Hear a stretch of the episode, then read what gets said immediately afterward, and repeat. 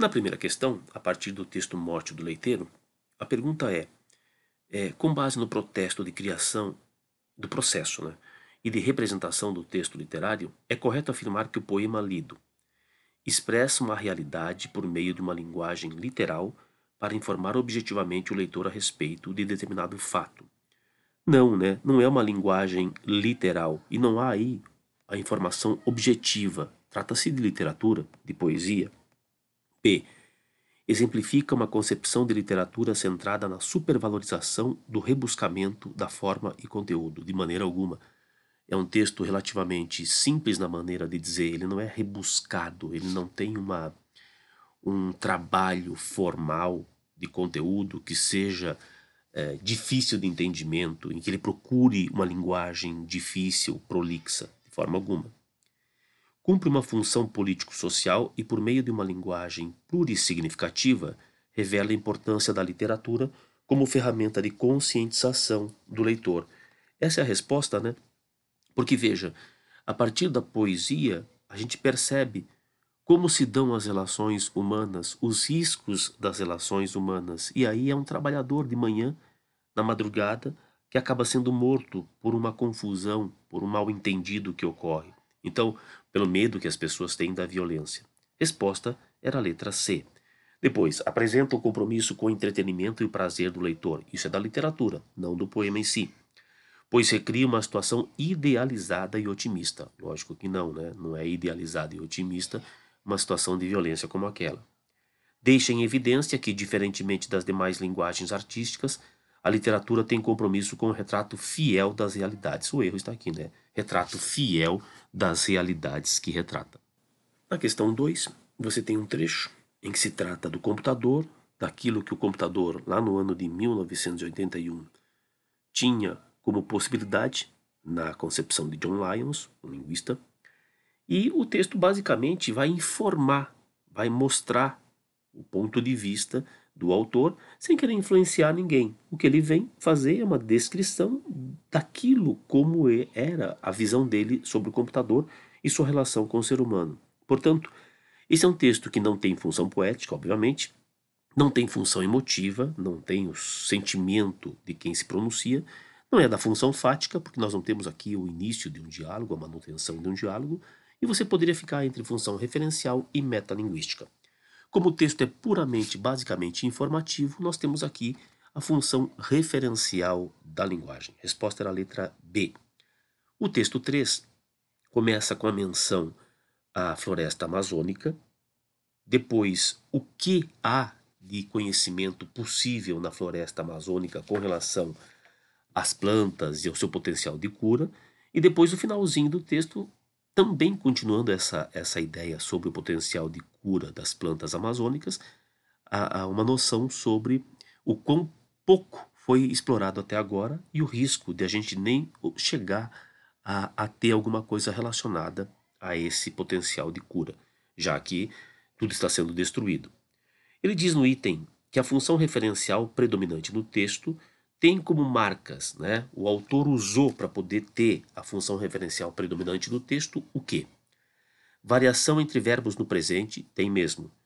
E verbos no presente do subjuntivo, aí não tem. Verbo no subjuntivo é o verbo da hipótese, é o verbo da dúvida, não é o caso. B.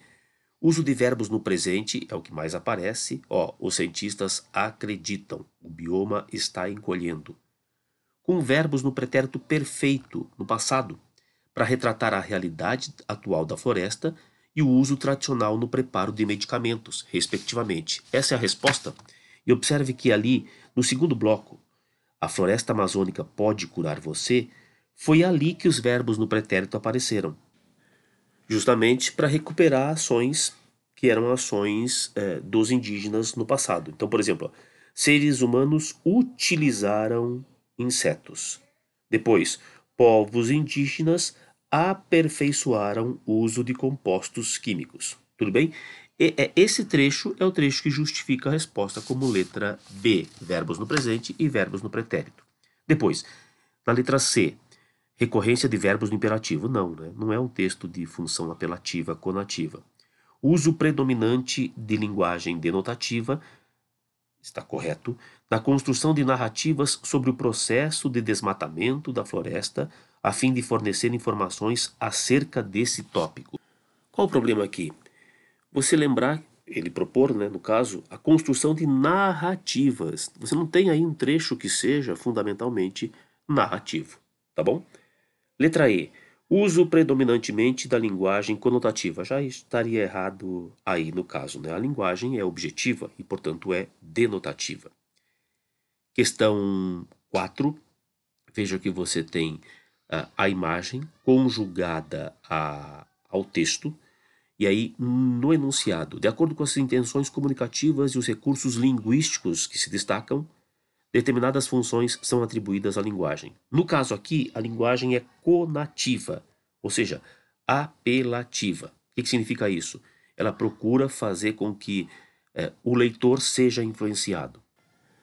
A resposta já estaria na letra A, né? Porque a função conativa atua sobre o interlocutor, aquele que ouve, com quem conversamos, procurando convencê-lo a realizar sua escolha de maneira consciente. Era a letra A. Tudo bem? Então, você precisa votar, vote bem, vote consciente. Resposta era a letra A. Letra B. Coloque em evidência o canal de comunicação. É, na verdade, não é a função fática. O canal de comunicação é relacionado à função fática, que seria o contato, a conversa. Não é o caso. É, a função conativa privilegia o texto verbal de base informativa, em detrimento, em prejuízo do texto não verbal. Isso não é verdade. Não é necessariamente um texto verbal sobrepondo-se ao texto não verbal a marca maior da função conativa. Usa a imagem como único recurso para interagir. É claro que não. Evidencia as emoções do enunciador ao usar a imagem de uma criança. Se for a emoção do enunciador, a função será emotiva, tá? Não é a função apelativa. A função emotiva está centralizada em quem se pronuncia, em quem se manifesta, em quem mostra o seu sentimento. A função conativa centraliza-se justamente no outro, Vamos tentar convencer o outro de alguma coisa. Questão 5 era uma questão a partir de uma pequena sinopse de um filme do Porta dos Fundos. E o, o enunciado pede que você identifique uma marca linguística, um trecho escrito que traga uma função avaliativa da resenha dessa sinopse. Ali, ó, na letra E, você vai perceber então esse ponto de vista. A produção do filme Maluco conta com o ótimo elenco do Porta dos Fundos. Esse ótimo aí acaba apontando para a gente uma marca de função avaliativa. Resposta era a letra E. Na questão 6, você tem um quadrinho do Recruta Zero. Então o sargento dá uma bronca no Recruta Zero e veja ali que no balãozinho você tem aqueles caracteres que indicam né, raiva, palavrões, é, ira. E aí, no último quadrinho, o sargento olha, puxa um emoji ali, puxa um dos caracteres e diz: Como isso entrou aqui? Quer dizer, no meio de todos aqueles impropérios e palavrões, havia um símbolo que era um símbolo de felicidade, portanto, estava equivocado ali no meio aquele símbolo. Acerca do último quadrinho, pode-se afirmar que ali encerra-se uma reflexão de caráter metalinguístico. Por quê? porque a personagem faz um comentário sobre um recurso de expressão da tira. Ou seja, é a personagem tentando refletir sobre o próprio processo de construção daquilo de que ela participa, da tira.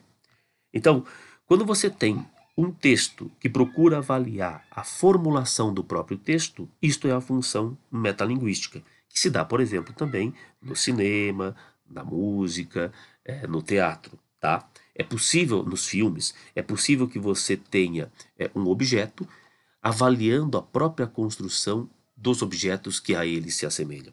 Não era a função fática da linguagem, como a letra A propõe, não há ali sequer qualquer tipo de contato entre os dois.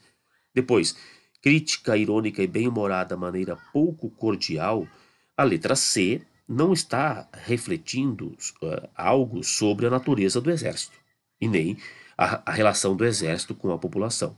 Tudo bem? Na letra, veja, o que nós queremos é o terceiro quadrinho, e o terceiro quadrinho mostra o sargento questionando, né, assustado, surpreso, como é que um caractere de felicidade pôde entrar no meio do meu discurso todo de raiva e de bronca. Não é o propósito apelativo, como diria a letra D, porque ali no último quadrinho nós não temos o predomínio da função apelativa, e aí não é uma função poética da linguagem com o caráter metonímico. Quer dizer, fez uma salada para tentar justificar o que poderia ter acontecido no terceiro quadrinho, e nós não temos naturalmente função poética aí. Resposta letra B, metalinguagem. Na questão 7, você tem o um poema do Manuel Bandeira, Meninos Carvoeiros, em que você tem a descrição da passagem dos meninos pela cidade levando né, os carvões. E aí o enunciado da questão diz: identifica-se a função apelativa. Então, em qual trecho do poema destacado uma palavra, a gente tem a função apelativa? Essa é uma questão mais difícil. Observe. As palavras são destacadas e ele dá uma justificativa para cada palavra, tá bom? Agora, em qual dessas palavras a gente vê a intenção dele de fazer com que o leitor, por exemplo, se aproxime daquilo que ele menciona. É justamente na letra D. Quando ele diz adoráveis carvoeirinhos. Então ele olha para os meninos e diz que eles são adoráveis, estão trabalhando ali é, de uma maneira né, assim, explorados, é difícil, são raquíticos, a única coisa que eles têm é aquele trabalho e como eles trabalham como se brincassem. Então, quando ele propõe adoráveis carvoeirinhos, ele está se colocando numa posição de criar uma empatia do leitor com aquelas personagens, o que nos leva à resposta como letra D. Observe que em outras é, alternativas, o que você tem ali, por exemplo, na letra A e na letra E, você tem adjetivos. São magrinhos, depois pequenina, ingênua miséria, na letra E. Note que, é, embora esses adjetivos possam apontar para essa noção de simpatia, de proximidade, a justificativa deles não resolve tão plenamente, tão corretamente a ideia como acontece na letra D, que é a resposta. Carvoeirinhos estaria ali como substantivo, trazendo para a gente uma relação de proximidade, portanto, expressando a função apelativa da linguagem. Depois, na questão 8, novamente a função conativa aparece é, a partir daquilo que é respeite a diversidade, intolerância religiosa é crime, respeite a diversidade, no caso religiosa. Qual que é a marca é, da função conativa? Essa é uma questão aqui bem direta, bem objetiva, né? de teoria. Resposta era a letra D. Emprego do modo imperativo do verbo, respeite, evidenciando o apelo feito ao interlocutor, à pessoa que está lendo. Junte-se a isso os diversos símbolos representativos das religiões diversas também. Beleza? Questão 9 traz uma notícia sobre um site de compras coletivas que à época era uma moda no Brasil. O enunciado diz que a internet produziu mudanças no comportamento dos consumidores. Segundo o texto, a adesão dos consumidores ao site de compras está relacionada ao fato de que. Então, por que, que os consumidores aderiram a esse site de compras? Observe que tem uma informação muito importante ali no penúltimo período, que é o grande Grandes Compras possui ofertas especiais que podem variar de 50 a 90%, de acordo com a quantidade de pessoas interessadas em adquirir o produto ou serviço. Pronto. Aí já está a deixa. Ora, se os descontos vão variar segundo a demanda, a procura, é porque a gente percebe que a diminuição do preço de um produto está relacionado ao aumento de sua procura, na letra C. Essa é a base, na verdade, da adesão né, dos consumidores a esse tipo de site, com a informação de que o aumento é, do desconto vai depender do maior, da maior ou menor procura das pessoas pelos produtos. Resposta era a letra C. E para finalizar, um texto né, sobre um concurso de microcontos no Twitter, e, e a pergunta era voltada justamente a uma característica dessa inovação tecnológica à época, relacionando-a ao anúncio de um concurso de microcontos que seria veiculado pelo Twitter. Tudo bem? Então o conto tinha que ter 140 caracteres naquele momento. Então, o enunciado. Na atualidade, o texto traz uma proposta de utilização do Twitter como ferramenta que proporciona uma construção rápida, sintética e definida pelo gênero suspense. Isso demonstra que essa rede social pode ser uma forma de inovação tecnológica que. Resposta já era a letra A. Então, era uma inovação tecnológica que define uma dinâmica diferente de construção de texto. Então vai ser uma forma diferente da gente fazer texto, condensando as principais ideias, as ideias principais, sem perder criatividade, porque afinal de contas continua sendo o gênero suspense. Resposta era a letra A. Agora, conceitua uma nova vertente de texto? Não, não é um novo modelo textual que vai aparecer. Considera que a utilização da escrita com caneta e papel seja primitiva para os dias atuais, de forma alguma. Tá? O Twitter é só um elemento a mais para a gente poder fazer texto. Caracteriza um texto de tema livre, no qual o número de caracteres importa mais do que a criatividade? Evidente que não.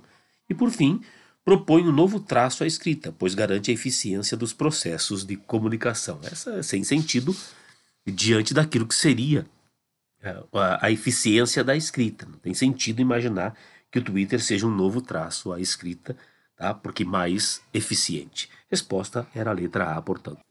Espero que você tenha acertado bastante. Valeu!